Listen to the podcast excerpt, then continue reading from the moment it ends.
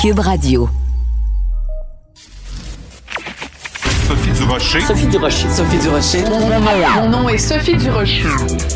Sophie Durocher. Des opinions éclairantes qui font la différence. Cube Radio. Bonjour tout le monde, merci d'avoir choisi Cube Radio. Vous savez, avec cette euh, pandémie, évidemment, on parle de foyers d'éclosion, on parle de certains, certaines villes, certaines régions où il y a plus de cas. Et dans ces régions-là, on parle de villes où il y a plus de cas. Et dans ces villes-là, on parle de quartiers où il y a plus de cas. Et dans ces quartiers-là, on parle de communautés dans lesquels il y a plus de cas. Et je veux attirer votre attention sur une nouvelle qui est parue dans euh, le journal Montréal Gazette, où on apprend que dans le quartier Outremont à Montréal, il y a vraiment une très nette augmentation de cas et qu'on peut sans poser aucun jugement, juste les faits sont les faits, les chiffres sont les chiffres, il y a une grosse éclosion à Outremont.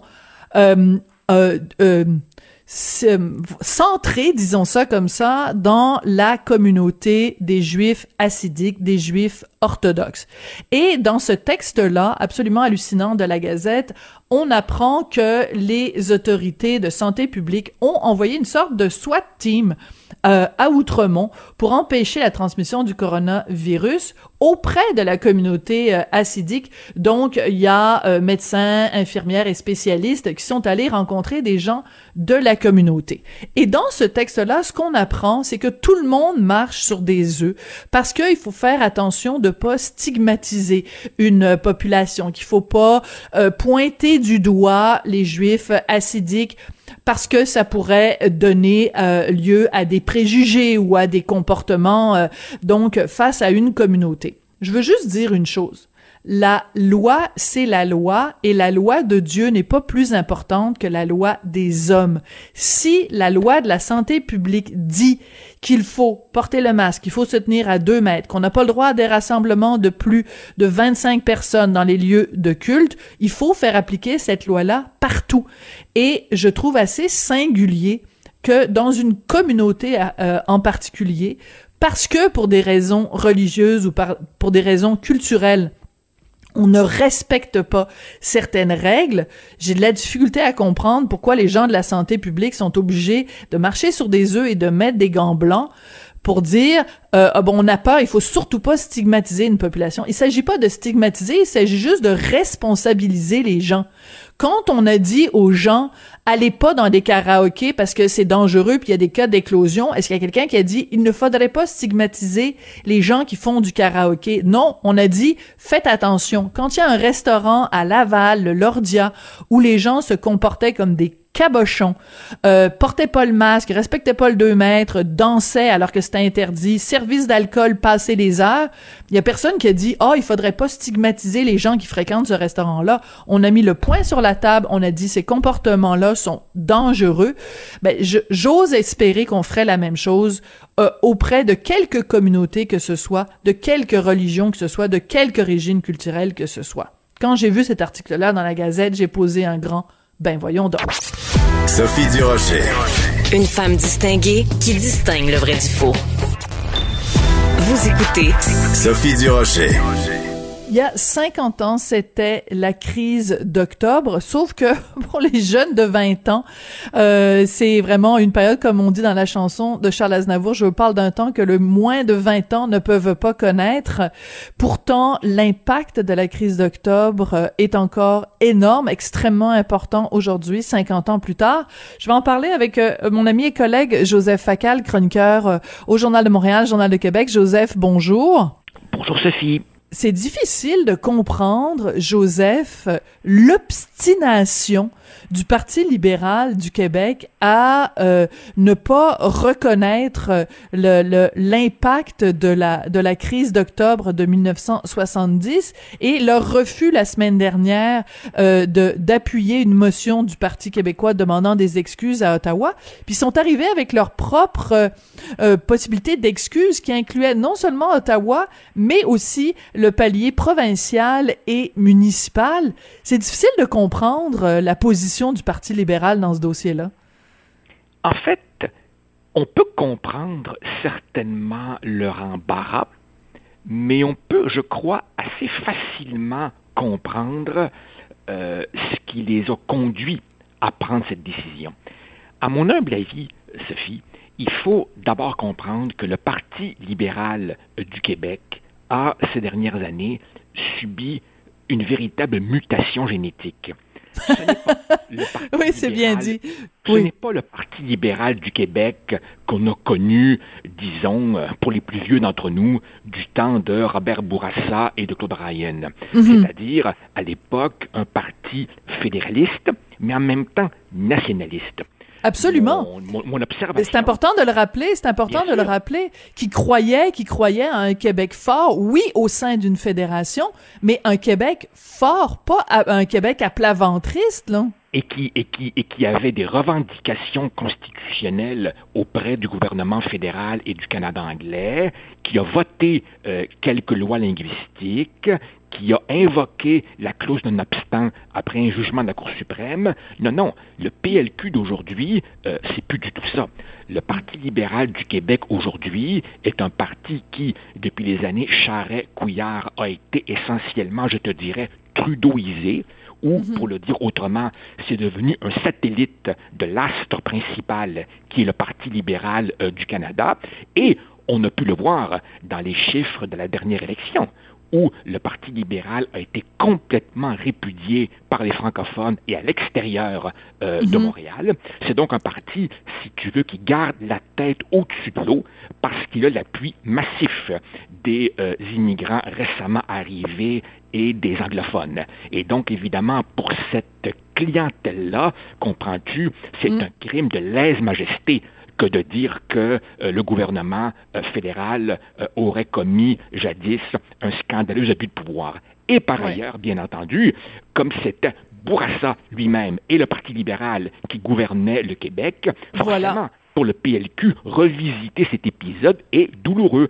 Donc évidemment, on a pris la bonne vieille tactique de noyer le poisson, c'est-à-dire qu'à partir du moment où on blâme tout le monde, ben on blâme jamais vraiment personne. Personne. Mais tu as dit le mot euh, le mot clé. Tu as utilisé le mot clientèle et je pense que dans ce dossier-là, évidemment, le Parti libéral euh, du Québec a fait vraiment du clientélisme, c'est-à-dire que au lieu de se de se battre pour des questions euh, euh de, de, de principe, de dire que le principe de suspendre les droits et libertés d'un peuple on est contre ce principe-là, donc on demande à Ottawa de s'excuser. Ben eux ont fait du bas électoralisme, du bas clientélisme en disant simplement à leur base électorale, on va vous dire ce que vous avez envie d'entendre. Et euh, je pense que tu vas être d'accord avec moi, le, le, le rôle d'un politicien, ça n'est pas simplement de se faire réélire, c'est aussi de prendre des positions dans la société civile, de de de d'avoir une colonne vertébrale, de pas juste être à plat ventre devant devant ses électeurs. Je trouve que dans ce dossier-là, les libéraux sous Dominique Anglade ont fait preuve de d'aveuglement électoraliste, alors que je veux dire, euh, les élections sont pas demain matin là. Exact, mais en fait, en même temps, tu sais, c'est un positionnement qui est cohérent avec leur position sur la langue, leur position sur la laïcité, ben leur position sur l'immigration à propos de laquelle aucune question n'est euh, tolérable. Non, c'est le nouveau euh, Parti libéral qui sait parfaitement qui vote pour lui et qui donc a un comportement, oui, clientéliste, opportuniste et cynique. En fait, euh, j'ai vraiment l'impression, si tu veux, d'un parti qui a été un petit peu kidnappé. Euh, c'est drôle qu'on dise hmm. ça au moment où on voit des ah documentaires sur le FLQ des Le kidnapping. on a l'impression que les ravisseurs ont pris le contrôle de l'avion. Et, bon, ben écoute, euh, le, tableau de bord pointe vers Ottawa. Ottawa donne la ligne et, et le Parti libéral du Québec n'a plus une once, ou en tout cas, on attend qu'il nous la montre euh, autrement que de manière verbale. Depuis les années euh, Charret-Couillard, bon, on fait quelques petits bruits de bouche pour euh, dire qu'on aimerait un peu plus de souplesse de temps en temps de la part du gouvernement fédéral, mais il n'y a jamais le moindre mouvement concret qui suit. Et, et les Québécois francophones, pas dupes, ben, l'ont mhm. bien fait sentir euh, au bien Parti sûr. libéral en 2018. Absolument. Mais euh, tu vois, ce qui est intéressant aussi, c'est que euh, dans sa proposition, dans son refus, dans son obstination à refuser d'appuyer la, la, la, motion euh, du PQ, Dominique Anglade a bien précisé, oui, mais il faudrait absolument qu'on condamne aussi euh, la prise d'otages et qu'on condamne le comportement des felkistes. Mais il a été condamné, la société civile a condamné ce comportement-là, puisqu'on a imposé des peines de prison, puisque certains d'entre eux ont été en exil à Cuba, puisque donc ils ont payé le prix. La société civile n'a pas à exiger des excuses des felkistes.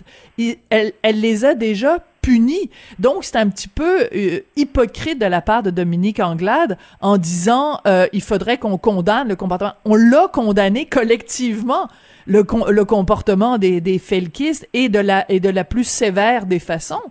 Bien sûr. Et, et, en, fait, en fait, le, le, le, Parti libéral euh, du Québec, et, et, et crois-moi, euh, je n'ai aucun élan de sympathie envers eux en disant ça. En fait, c'est un parti qui est coincé.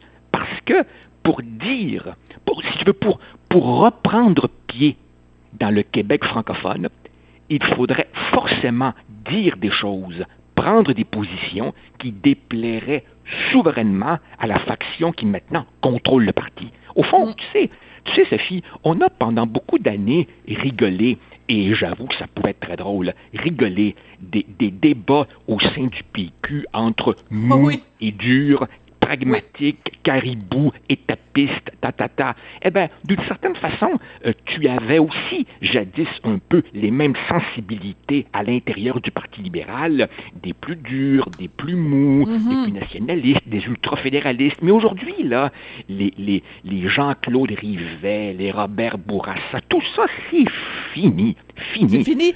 Mais c'est ça qui est intéressant. C'est ça qui est intéressant. C'est-à-dire que moi, je préfère personnellement un parti, un parti où oui, il y a des guerres intestines, oui, il y a de la chicane, oui, il y a des, du, du, du crépage de chignons, parce que au moins, il y a un, un débat puis il y a un dialogue versus un parti monolithique où euh, les plus euh, les plus euh, radicaux, les plus rigides, en tout cas, disons ça comme ça, euh, ont, pris le pouvoir et il n'y a pas de, il a pas d'opposition, t'as pas de discussion.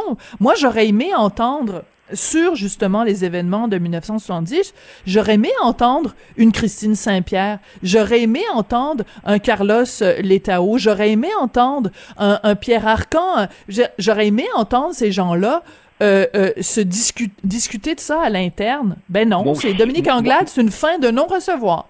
Moi aussi, j'aurais aimé euh, les entendre. Mais en même temps, tu sais, Pierre Arcan, ben, il est député de Ville-Mont-Royal. Christine Saint-Pierre, elle est députée dans l'Acadie. Ce sont des comtés, euh, ce sont des comtés, Sophie, dans lesquels le candidat libéral gagne avec 10 000, 15 000, 20 000 votes de majorité. Ce sont des comtés où si tu présentes une chaise en rouge, elle va être élue députée. Donc, comprends-tu leur marge de manœuvre pour, pour dire ces choses-là, pour respirer un peu l'air du débat libre, ben, ils ne l'ont juste pas. C'est maintenant un parti pris en otage. Oui, mais je disais ça en, en, en sachant pertinemment ces informations-là. Mais je veux dire, on a encore le droit de rêver que les gens vont en politique et euh, au, nom d'un certain idéal, d'une certaine transparence, d'une certaine éthique.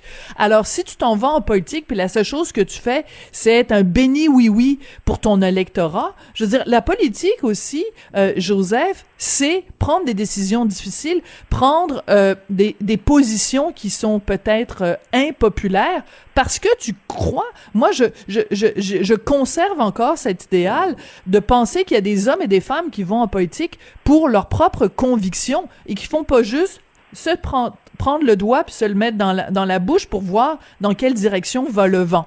Mais écoute, peut-être que je suis trop naïve, peut-être que je suis trop utopiste. Non, non, non, non, tu n'es pas naïve, tu es, tu es idéaliste et, et, et je partage cela. Mais euh, il faut aussi voir que les années Charret, les années Couillard et, si besoin est, relie les pages les plus croustillantes du rapport de la commission Charbonneau, après avoir vu ce parti être essentiellement transformé en machine à ramasser de l'argent et à livrer des élections, tu peux te demander quel coefficient d'idéaliste, d'idéalisme, pardon, il reste dans le Parti libéral du Québec d'aujourd'hui.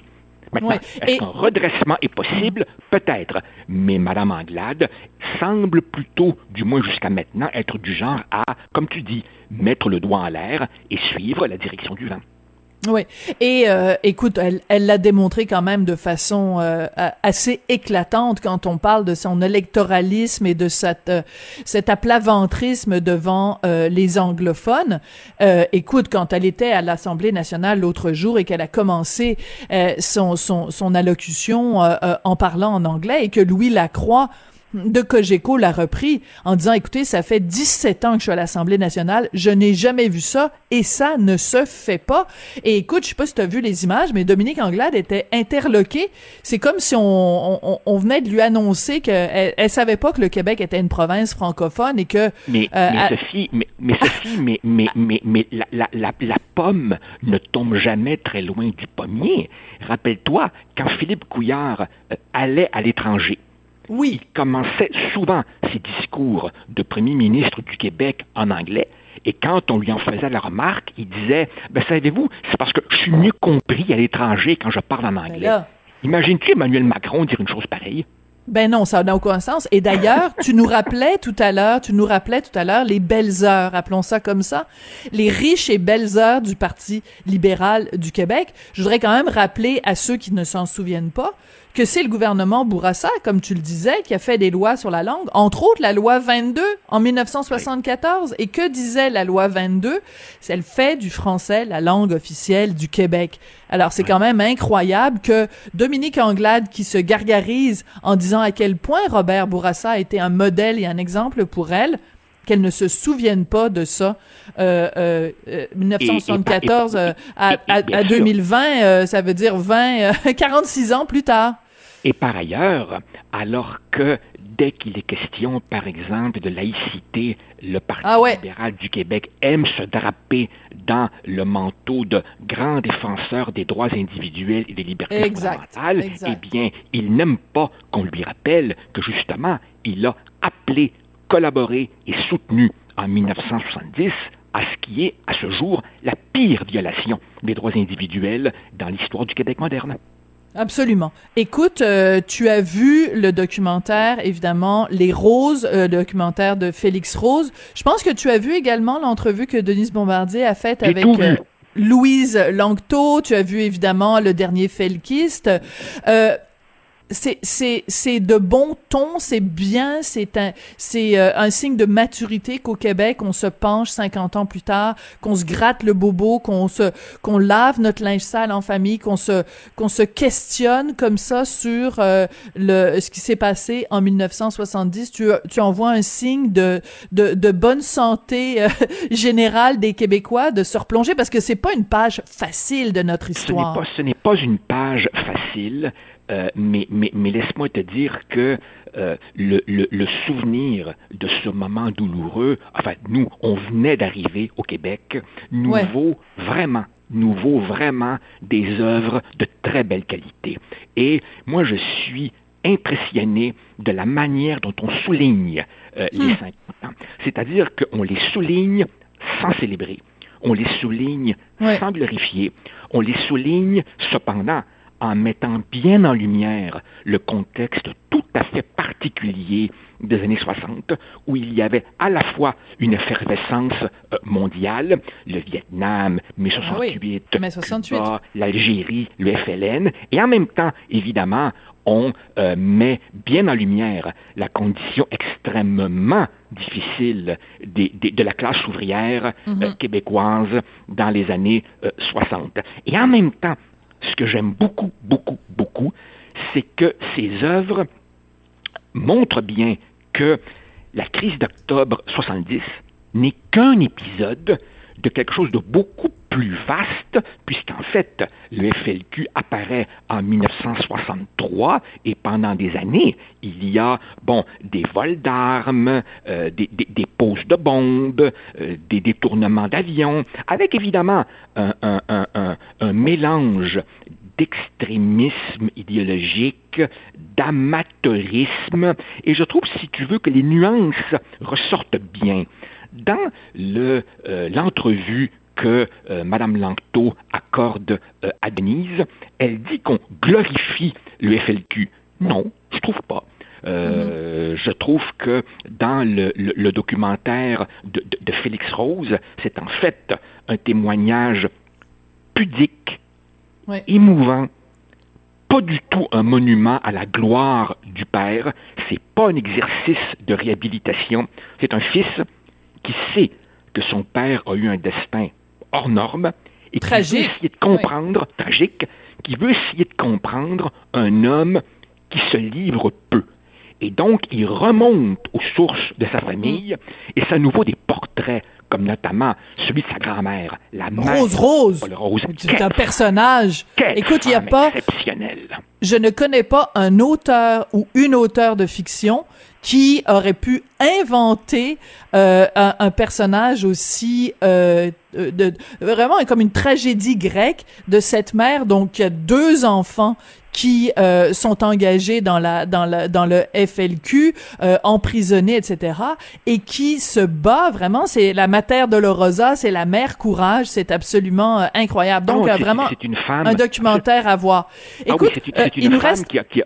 Oui, vas-y, vas-y. Oui, non, vas-y. écoute, c'est parce qu'il nous reste 30 secondes et je veux juste attirer ton attention et l'attention des, des auditeurs sur un un reportage de Radio-Canada. C'est vraiment intéressant. C'est Émilie Dubreuil qui est allée euh, à une école très, très, très UP, UP, pardon, parce qu'il y a un H, euh, et donc une école très UP de Westmount qui s'appelle Selwyn House, que les gens connaissent peut-être. Ça coûte 25 000 dollars pour aller là. Là, c'est vraiment le gratin, là, anglophone du Québec qui envoie ces enfants-là. Et, euh, ben écoute, cette année, leur professeur d'histoire leur a fait passer un mois complet euh, pour se pencher sur la crise d'octobre et ça donne un reportage absolument passionnant de voir le regard de ces jeunes anglophones à qui leur professeur d'histoire dit si vous voulez comprendre le Québec de 2020, il faut que vous connaissiez tous les tenants et aboutissants de la crise d'octobre. Et je pose vraiment la question, est-ce qu'il y a des écoles francophones publiques au Québec où on accorde autant de temps et autant d'attention à enseigner ce qui s'est passé en 1970. S'il y a des professeurs d'histoire qui nous écoutent, j'aimerais ça qu'ils me contactent pour me dire quelle quelle place on, on donne dans euh, notre système d'éducation publique à l'enseignement de ce qui s'est passé en 1970. J'aimerais ça, j'aimerais ça le savoir. Merci beaucoup, Joseph. Merci. Écoute, tu iras regarder ça, ce reportage-là sur Selwyn House. C'est, c'est vraiment fascinant. Merci beaucoup. C'est toujours un plaisir de te parler, Joseph, puis on se retrouve euh, la semaine prochaine. J'espère. Au revoir. Bonne semaine. Salut. Comment ça, j'espère? As-tu des inquiétudes? Penses-tu qu'il y a des chances qu'on soit pas là la semaine prochaine? As-tu une nouvelle à nous annoncer? C'est l'apocalypse, la fin du monde? Non, non, non. Je suis toujours disponible. Toujours là. OK. Alors, à la semaine prochaine, Joseph. Joseph Facal. Joseph Facal, donc, qui est chroniqueur au Journal de Montréal, Journal de Québec.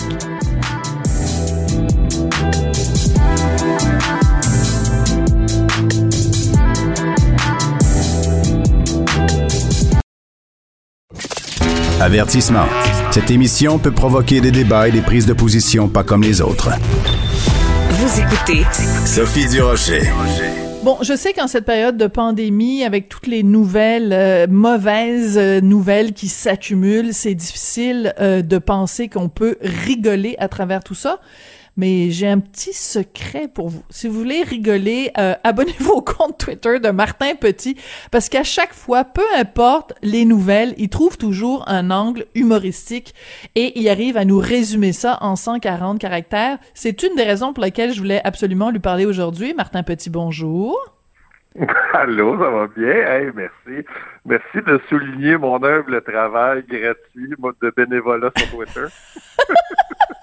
Mais est-ce que tu t'es levé un matin en disant, oh, regarde, je peux pas faire de spectacle sur scène ou alors euh, faut le faire devant des, des, des voitures avec des gens qui klaxonnent? Je vais trouver un autre exutoire pour mon excellent sens de l'humour puis je vais faire ça en 140 caractères. Comment ça s'est passé?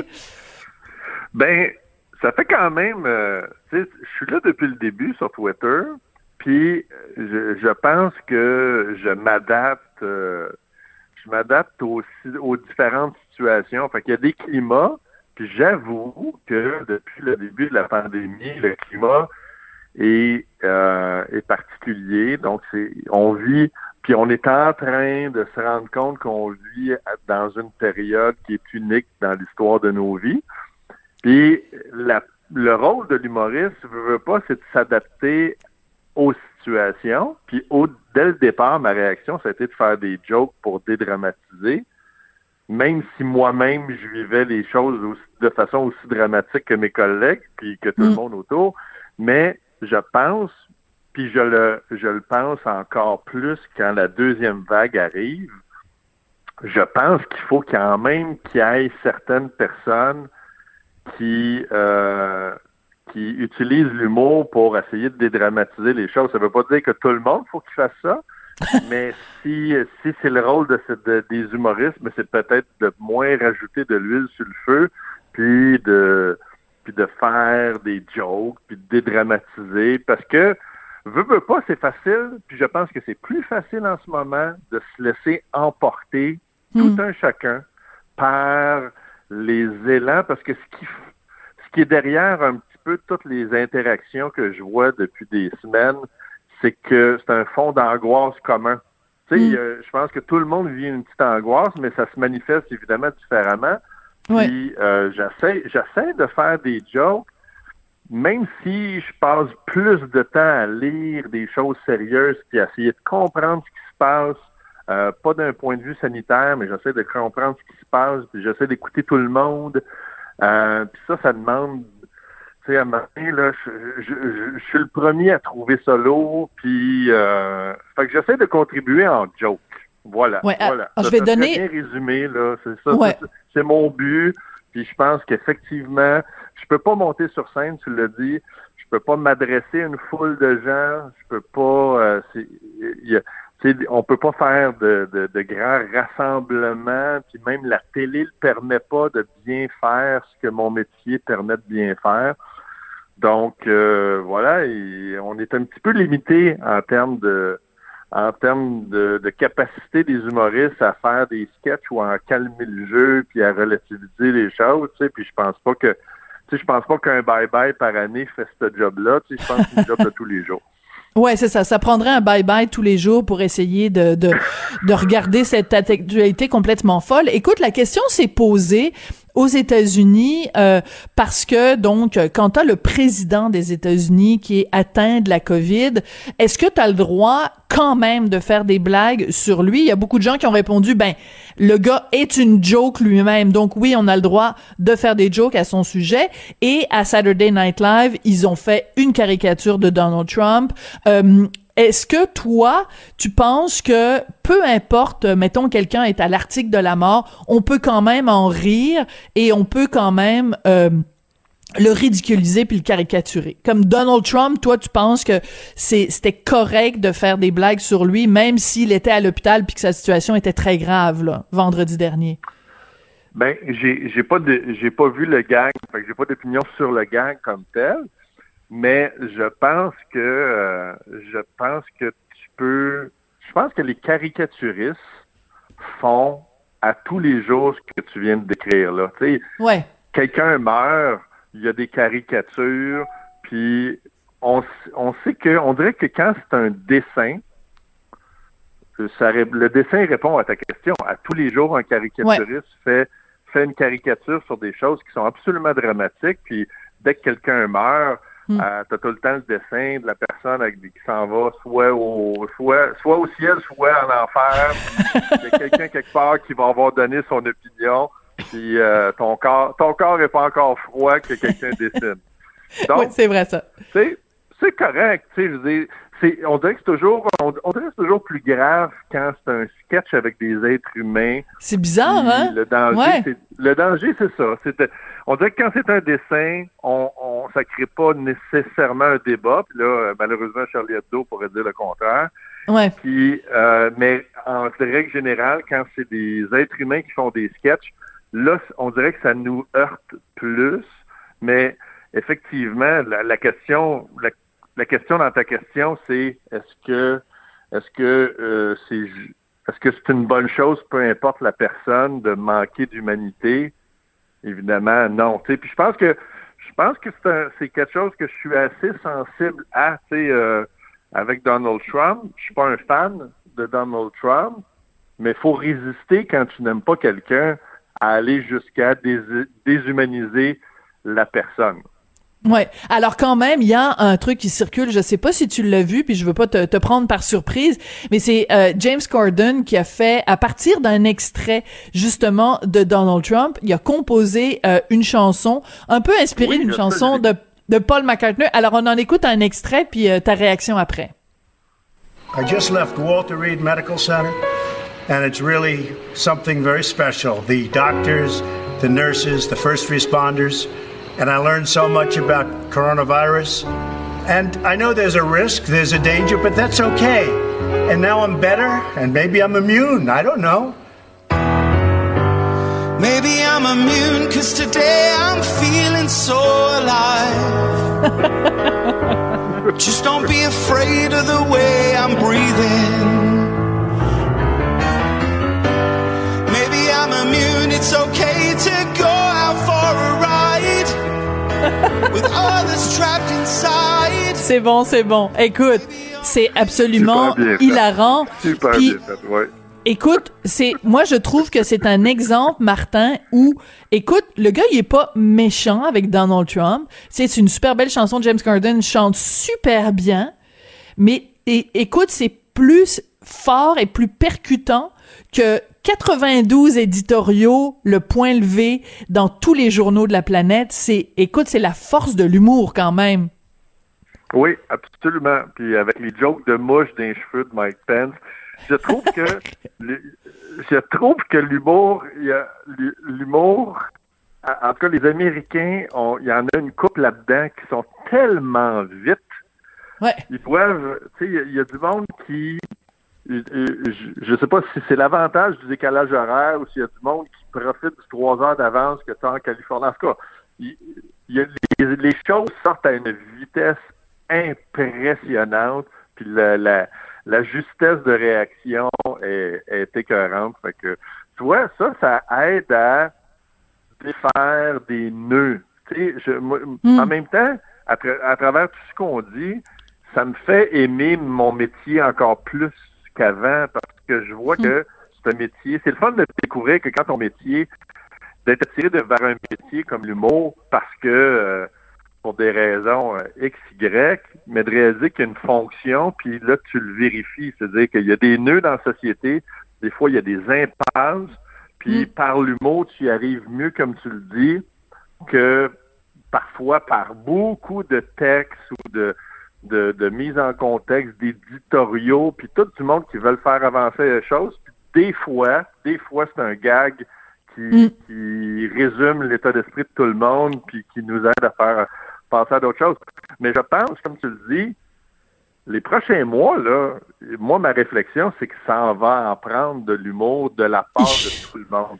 les, les, humoristes ne suffisent pas, visiblement, à calmer l'ambiance que je trouve beaucoup trop. Tu sais, moi, j'ai deux enfants à l'école.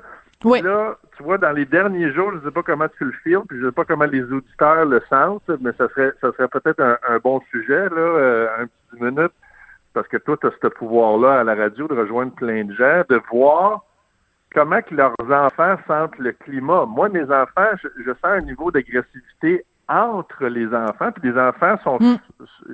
Sont toujours l'écho de l'énergie qui passe dans la maison, dans la société. Puis mes enfants me rapportent que ça, ça joue dur, ça joue, en tout cas, ça joue pas plus le fun. Ça, non.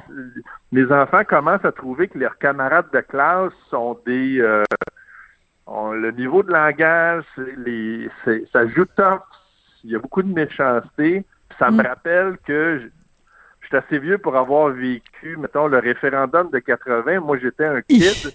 Mais je me rappelle que dans les semaines qui précédaient le vote en 80, ben je me rappelle que c'était tendu dans les cours d'école, alors qu'il n'y avait pas il n'y a pas un jeune au primaire en 80 qui pouvait exprimer une idée face à l'indépendance. Donc, c'était la, la, la, tension, c'était le résultat mm. de ce qui se passait à la maison. je me rappelle de l'avoir senti quand j'étais jeune, puis j'ai l'impression que mes enfants sont, sont en train de m'indiquer qu'il y a une Mm. tension, elle se propage dans les écoles, puis c'est pas juste une question de mettre un masque. Ils m'en parlent pas de ça. Ouais, non, c'est très, il y a, il y a- il y a vraiment clairement euh, une angoisse. Écoute, je veux pas parler non plus trop précisément de, de mon fils, mais disons qu'il y a des, des réactions. Comment je dirais ça? Je reconnais pas mon fils. Et il a des réactions en ce moment qu'il a qu'il a jamais eu dans sa courte vie. Là, il a juste 12 ans. Euh, c'est sûr qu'il y a il y a une espèce de de d'angoisse larvée. Y C'est comme si on se promenait tous avec une sorte de petit nuage gris au-dessus de la tête, comme on voit dans les dans les bandes dessinées. Là, tu sais, le personnage se promène avec un petit nuage noir au-dessus de la tête. Ben, on a l'impression d'être un peu tous comme ça. Mais j'aime beaucoup la phrase que tu nous as dit tout à l'heure, Martin, quand tu dis euh, ça me fait aimer encore plus mon métier. Et justement, je veux t'en parler parce que le 13 octobre, donc très bientôt, va commencer sur Netflix l'adaptation américaine de ta série. Les pêcheurs et on va en écouter tout de suite euh, un petit extrait de, de la bande-annonce de cette série-là qui commence la semaine prochaine. I feel like Mary Tyler Moore. Is this a slimming angle for me? My buddies are coming up to hang out with me today. My name's Bert Kreischer. I'm a father, a husband, and a stand-up comedian, and I jam way too much into my days. My lifestyle is so chaotic. What's up, Bird? You look like shit, man. Alors, ça s'appelle The Cabin. The Cabin, en, en, en anglais, ça veut dire comme c'est ça, la maison de campagne. Ben, pas le chalet, là, le, le, le shack. absolument. Hein? Bon. Et euh, c'est et c'est le et c'est l'humoriste américain Bert Kreischer. Première question, Martin Petit, es-tu payant euh, quand on a écrit une série au Québec et qu'on la vend aux Américains, qu'on la vend à Netflix, es-tu payant? Ben, je te dirais que dans une année où j'ai perdu mon emploi, j'ai pas de revenus depuis euh, le 12 mars, c'est plus euh, c'est c'est plus rassurant que payant. C'est-à-dire que parce que non mais quand quand c'est des affaires aux États-Unis, tu sais, c'est les gens les gens ont beaucoup d'imagination, fait que je leur Ouais. laisse leur imagination, mais la réponse, la meilleure réponse que je peux te donner, c'est que c'est beaucoup, c'est beaucoup moins que ton imagination, mais c'est quand même plus que ce que j'imaginais euh, Ah! quand j'ai commencé à travailler sur le projet, parce que tout simplement, quand j'ai commencé à écrire les sketchs des pêcheurs sur scène, je pensais pas, premièrement, que ça, ça avait le potentiel de venir devenir une série. Puis en écrivant la série, écoute, je ne pensais pas revivre ça, c'est-à-dire de- d'avoir des Américains qui s'intéressent C'est fou. qui, qui fasse une version. Fait que c'est juste, c'est juste super tripant, mais euh, c'est sûr que ce serait plus payant si c'était moi qui jouais dans la Ouais. série américaine.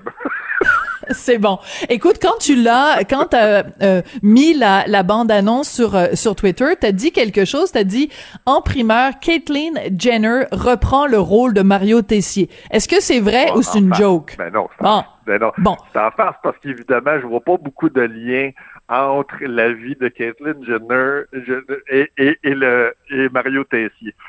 À moins que à, à moins que Mario nous surprenne avec une information qu'on sait pas, mais Ben écoute, Mario, euh, je sais pas si tu l'as vu, il a fait il a fait des sketchs depuis le début de la pandémie. Je trouve qu'il est fort sur la perruque. Là, il est pas mal souvent habillé en femme, fait qu'on sait jamais. Oui, Non, c'est ça. Ben, c'est peut-être, c'est rarement un indicateur de. Ben, dans, le, dans le cas, de- dans le cas de Caitlyn Jenner qu'on a vu, euh, qu'on a vu briller aux Olympiques de 76, je pense que le punch est plus fort que Mario. Que, que Mario Tessier. Alors, euh, donc toi, est-ce que tu, euh, au moment où on se parle, est-ce que tu as vu tous les épisodes de The Cabin ou ça va être une... J'ai, non, j'ai pas vu tous les épisodes. Je suis allé. Euh, ça a été le dernier voyage que j'ai fait d'ailleurs avant le confinement. Fait que j'ai eu la chance d'aller de à Los Angeles voir le tournage. Donc j'ai vu.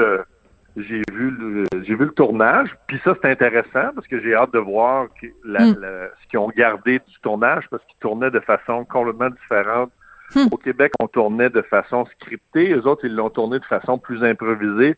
Donc c'est avec plus de caméras, avec une équipe plus grosse là-bas, mais ils filmaient des tonnes et des tonnes de matériel pour pouvoir après ça, aller en montage. Ça, a, été- une série qu'ils ont, dû passer des centaines d'heures en montage pour ramener ça à une durée, parce qu'ils avaient tourné énormément de matériel. Donc, j'ai hâte de voir le. J'ai vu le. J'ai vu le processus créatif, j'ai hâte de voir le résultat, puis ça, c'est comme une façon, c'est comme une variante de mon de, de l'idée de départ. Puis c'est intéressant, je trouve ça le fun. Ça va être, ça va être, les gens vont vraiment découvrir une autre façon de faire, mais ce qui reste, c'est vraiment le plaisir de voir des humoristes ensemble, euh, passer du temps, puis échanger. Les humoristes sont des, c'est des bébites un peu. J'imagine que les journalistes c'est la même chose. À un moment donné, tu te reconnais, tu fais le même métier. c'est le même, c'est le même type de personnes qui font le même métier. Fait que tu, tu te reconnais un peu. Euh, j'imagine que moi j'ai j'ai déjà, je suis déjà allé dans des tournois de golf avec des joueurs de hockey, puis je me suis rendu compte que je comprenais pas ce qu'ils disaient exactement. J'avais aucune idée. Non, mais euh, tu sais, Guy Lafleur est malade, puis ça m'a rappelé que j'ai croisé Guy Lafleur à un moment donné avec d'autres joueurs de hockey dans un tournoi de hockey, puis parce que parce que je suis un artiste, j'ai eu le droit de prendre un café avec eux autres, et je ne comprenais rien. je comprenais pas leur joke les, les joueurs de hockey parlent, puis ils ont un dialecte.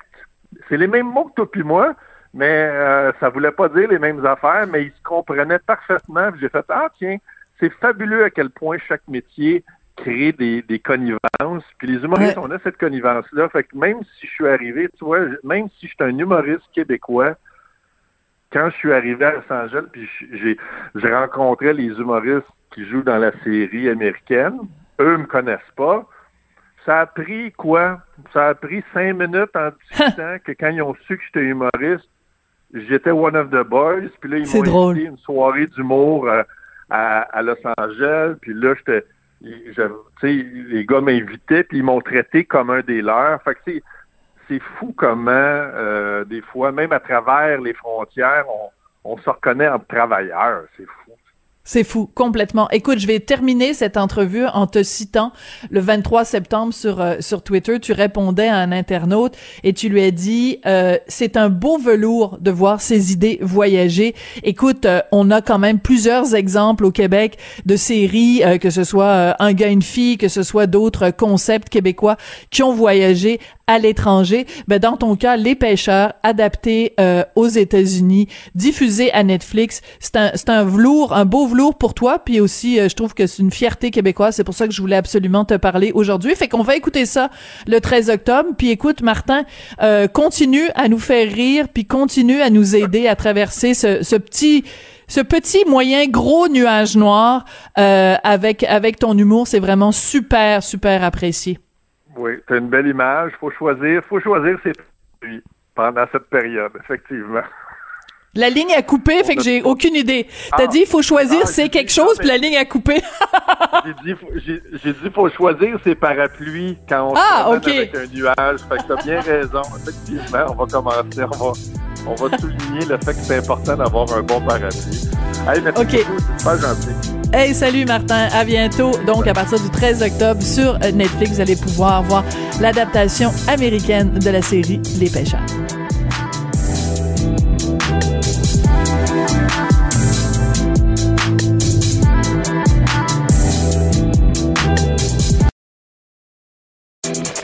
Sophie Durocher. Entendez les dessous de sa dernière chronique. Cube Radio. On s'entend qu'au cours, disons, des dix dernières années, il y a eu de plus en plus de femmes au Québec qui se sont lancées en affaires, de plus en plus de femmes chefs d'entreprise. Mais évidemment, on souhaite toujours qu'il y en ait encore plus et une façon de reconnaître leur rapport, c'est de les célébrer. C'est pour ça que euh, Femmes et Sœurs a lancé cette campagne 100 entrepreneurs re qui changent le monde. On va en parler avec Séverine Labelle qui est PDG de Femmes et Sœurs. Bonjour Madame Labelle. Bonjour Madame Durocher. Quelle belle idée, donc 100 euh, femmes entrepreneurs.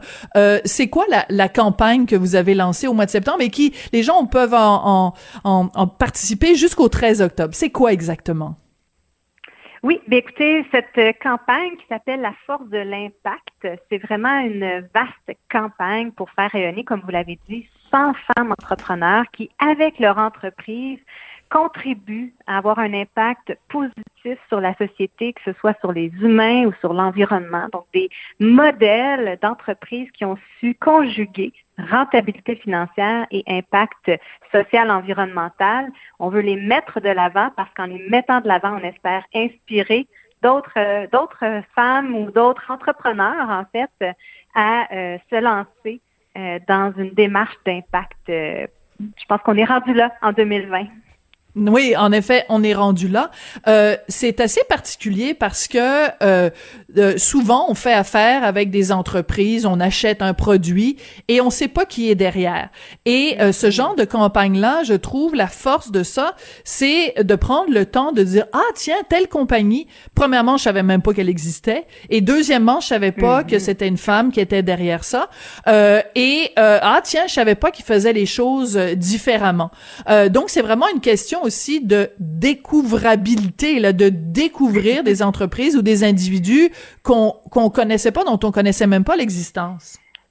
Tout à fait. L'idée, c'est vraiment de mettre de l'avant des femmes dont on entend moins parler, mais qui sont tout à fait inspirantes et qui nous proviennent de tous les coins du Québec. Quand vous savez, Sam et on travaille dans les 17 régions et on souhaite faire hmm. rayonner des femmes de toutes les régions du Québec, des femmes aussi issues de toutes les de toutes les diversités, euh, que ce soit culturelles ou autres. On veut mettre de l'avant aussi des entreprises de tous les secteurs d'activité pour démontrer toute la richesse qu'on a euh, ici même au Québec. On, on se cachera pas que euh, en ce moment, pour quiconque est un entrepreneur, c'est excessivement euh, difficile. Je regarde dans le journal euh, de, de, ce matin, on regarde les, le milieu de l'hôtellerie qui souffre énormément, le, le, la, la, restauration. à quel point vous diriez que la pandémie qu'on vit en ce moment a plus d'impact sur les femmes entrepreneurs que sur les hommes entrepreneurs, par exemple? Ben, c'est clair qu'il y a plusieurs études qui ont démontré que la crise, euh, la pandémie qu'on vit actuellement a un impact majeur sur les femmes, euh, les femmes entrepreneurs. Euh, on les voit, elles sont souvent plus affectées, elles sont dans des secteurs d'activité qui ont été particulièrement euh, affectées par la pandémie. Elles sont souvent aussi euh, plus, euh, je dirais, plus sollicitées pour les mhm. tâches à la maison. Elles, elles gèrent aussi des entreprises un peu plus petite taille avec des ouais, La fameuse charge mentale. Ouais. Ce sont tous des défis qui que doivent relever les femmes entrepreneurs pour le moment, puis qui peuvent nuire à leur essor au sein de notre société. Ouais, et c'est pour ça justement que euh, c'est important d'avoir des, des porte-paroles ou des modèles, hein, parce que souvent, euh, euh, comme femme, on se dit ah ben moi c'est pas pour moi, tel domaine c'est pas pour moi, donc c'est pour ça que c'est important aussi d'avoir des femmes qui sont des modèles dans des dans des milieux qui sont peut-être moins conventionnels où on s'attend moins à avoir des femmes. parmi les porte-paroles pour cette cette campagne là, il y a Marie-Josée Richer là qui est la, la PDG de de, mm-hmm. Prana. Et euh, c'est intéressant parce que, bon, on la connaît évidemment comme femme d'affaires. Elle est dragonne à l'émission Dans l'œil du dragon. Et euh, mm-hmm. c'est important d'avoir des femmes comme ça. Je pense à Madame Germain également des hôtels euh, Germain, d'avoir des femmes qui sont des, des ambassadrices de la cause de l'entrepreneuriat. Tout à fait. Puis dans le cadre de cette grande campagne-là, d'ailleurs, pour euh, stimuler la mise, euh, la, la, la, mise en place de candidatures pour vraiment aller rejoindre le plus de femmes possible, on est allé chercher l'appui de quatre ambassadrices, dont Marie-Josée euh, Richer de Prana, mais aussi Kathleen Désir de l'entreprise Déclic, de Dorothée Roux de Audace au féminin et puis de Mélissa Harvey de Zora Biocosmétiques. Ce sont quatre entreprises qui chacune vont contribuer à avoir un impact positif dans la société. Notamment, elles vont répondre à un des 17 objectifs de l'ONU. On n'en a pas encore parlé, mais c'est vraiment euh, le cadre là, qui vient euh, déterminer euh, comment on va choisir les 100 entrepreneurs. Mais toujours est-il que ces quatre ambassadrices-là incarnent les changements qu'on veut voir dans la société et avec leur entreprise, elles contribuent directement à l'atteinte des objectifs de développement durable qui ont été mis de l'avant par, par l'Organisation des Nations Unies. Oui, alors donc parce que vous vous l'avez dit dès le départ, l'idée c'est de reconnaître des femmes entrepreneurs qui font les choses différemment, qui innovent. Donc on passera pas à travers les 17 euh, les 17 critères, mais les plus importants pour déterminer en effet qui peut euh, se retrouver sur ce palmarès là des des des 100 femmes entrepreneurs. Mhm. En fait, ce qu'on demande, c'est que chaque entrepreneur qui est intéressé à pouvoir bénéficier de la visibilité hein, qui va venir avec cette grande campagne-là, euh, dépose un, court dossier de candidature. Ce qu'on veut vraiment voir, c'est comment euh, que l'entrepreneur démontre comment son entreprise contribue à l'atteinte de un des 17 grands objectifs de l'ONU. Donc, euh, il y en a plusieurs, vous l'avez nommé, mais je vous donne quelques exemples. Donc, ça peut être des entreprises qui concrètement vont contribuer à une meilleure souveraineté alimentaire du Québec, par exemple, des hmm. entreprises qui amènent de l'innovation au plan de la santé, au plan de l'environnement, euh, des, des entreprises aussi qui vont contribuer concrètement à réduire les inégalités, soit entre les hommes et les femmes ou entre les diverses cultures ou encore une entreprise qui va créer des emplois de qualité euh, à travers le Québec. Donc, il y a plusieurs façons euh, de venir contribuer aux objectifs de développement durable. Puis, à travers cette campagne-là, puis à travers nos quatre ambassadrices, on vient, euh, on vient démontrer toute cette diversité-là. Alors, une fois que les, les femmes qui sont intéressées déposent leur candidature, vous, vous faites une sélection, vous en choisissez 100. Et, quel genre de visibilité elles vont avoir? Quel genre de, de, de, de promotion elles vont, elles vont avoir droit? Oui, mais premièrement, à mentionner qu'on, euh, étant donné l'envergure de la campagne, on, a, on, a, on est en train de mettre sur pied un jury indépendant. Donc, c'est pas femme et sœur qui va choisir euh, les gens élus on veut euh, se doter donc d'un groupe euh, qui euh, qui vont analyser les, les, les candidatures, puis on en reçoit beaucoup, mais elles vont bénéficier finalement d'une superbe campagne, notamment grâce à un beau partenariat qu'on a avec TVA Publication et Coup de pouce. Donc, on parle notamment de la publication d'un bookazine spécial qui va être en vente partout au Québec.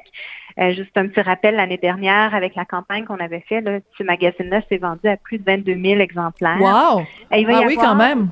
Oui, ça a été le, ça a été le, l'exemplaire en fait le plus vendu euh, dans les magazines spéciaux de coup de pouce. Donc, on en est bien fiers. Euh, il y aura aussi de la visibilité sur le web, des euh, entrevues dans les médias, des billets de blog, des podcasts. Donc, évidemment, les 100 vont pas nécessairement participer à l'ensemble de des, activités, mais ce qu'on souhaite, c'est vraiment permettre à chacune d'elles d'être mise de l'avant à travers différents médias, notamment euh, grâce à notre euh, beau partenariat qu'on a euh, avec avec avec. Hein. Oui. Et écoutez, le but, au final, c'est de dire euh, aux femmes, ben, vous pouvez y aller, vous pouvez vous lancer euh, en entreprise et surtout d'encourager des façons de faire qui sont euh, qui sont différentes.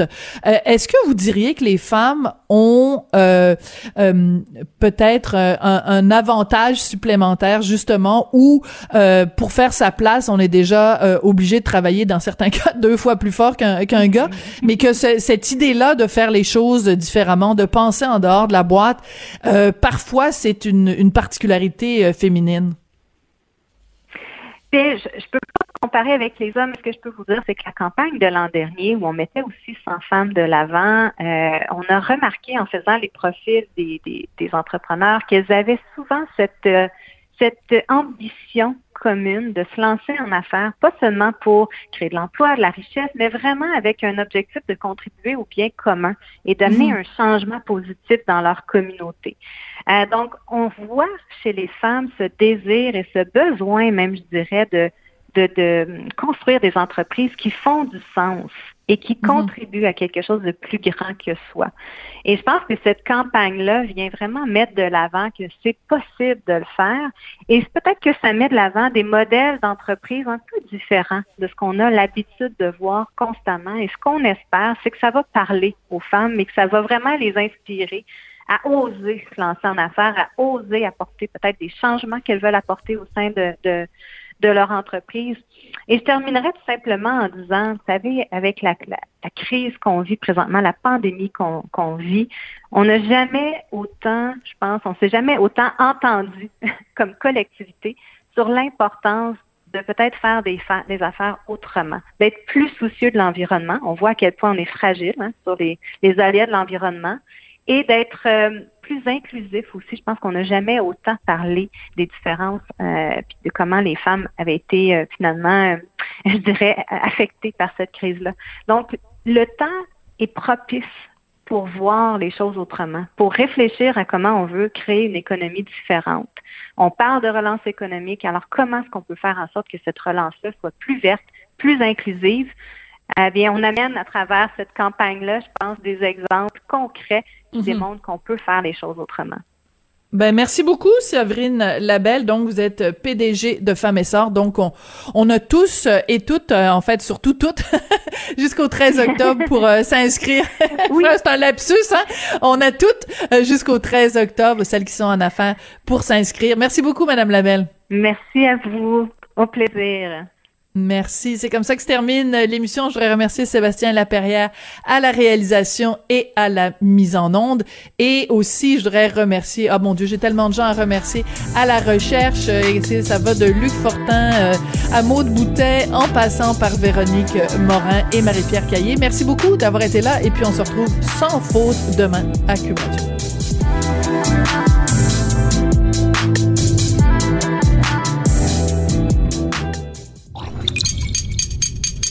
Radio.